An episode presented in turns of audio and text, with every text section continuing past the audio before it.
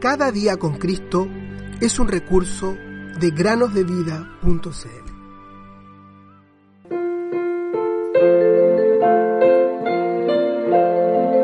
Al que nos ama y nos libró de nuestros pecados con su sangre.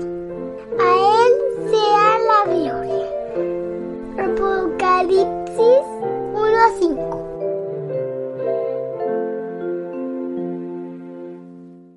Buenos días, queridos niños. ¿Cómo están? ¿Cómo se encuentran el día de hoy? La meditación del día de hoy se llama Simeón. Simeón fue un varón piadoso del Nuevo Testamento. Él tenía un secreto, un secreto muy especial solo entre Dios y él. Un secreto que guardó por muchos años Dios le había dicho a Simeón que no moriría hasta que hubiese visto a Cristo el Señor, el Mesías prometido por los profetas del Antiguo Testamento. Qué felicidad fue para él cuando María y José llevaron aquel niño al templo. ¿Su nombre? Jesús. Así es, niños, Jesús, un bebé de tan solo unos días de nacido. Simeón entró al templo y tomó en sus brazos a Cristo el Señor, el niño Jesús.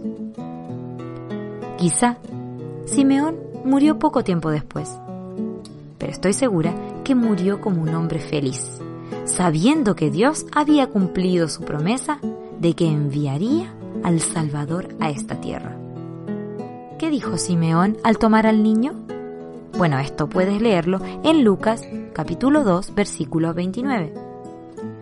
Ahora, soberano Señor, despide a tu siervo en paz conforme a tu palabra, porque mis ojos han visto tu salvación que has preparado en presencia de todos los pueblos, luz para revelación de las naciones y gloria de tu pueblo Israel.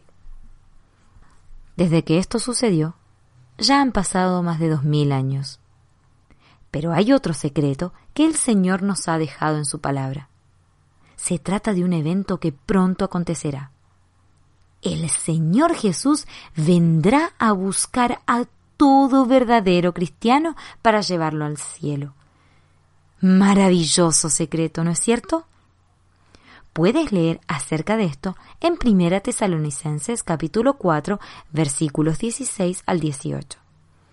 El Señor Jesús también dijo, vendré otra vez y los tomaré conmigo, para que donde yo esté, ustedes también estén. Juan 14:3. Esperamos que cada uno de nuestros oyentes esté preparado para este importantísimo evento. Querido amigo o amiga, si no estás preparado, entonces arrodíllate ahora mismo y dile al Señor Jesús que eres un pecador perdido, pero que crees que Él murió por ti en la cruz. Recíbelo por fe en tu corazón como tu precioso Salvador y Señor. Entonces estarás listo y preparado para cuando Jesús venga por los suyos. Jesús me ama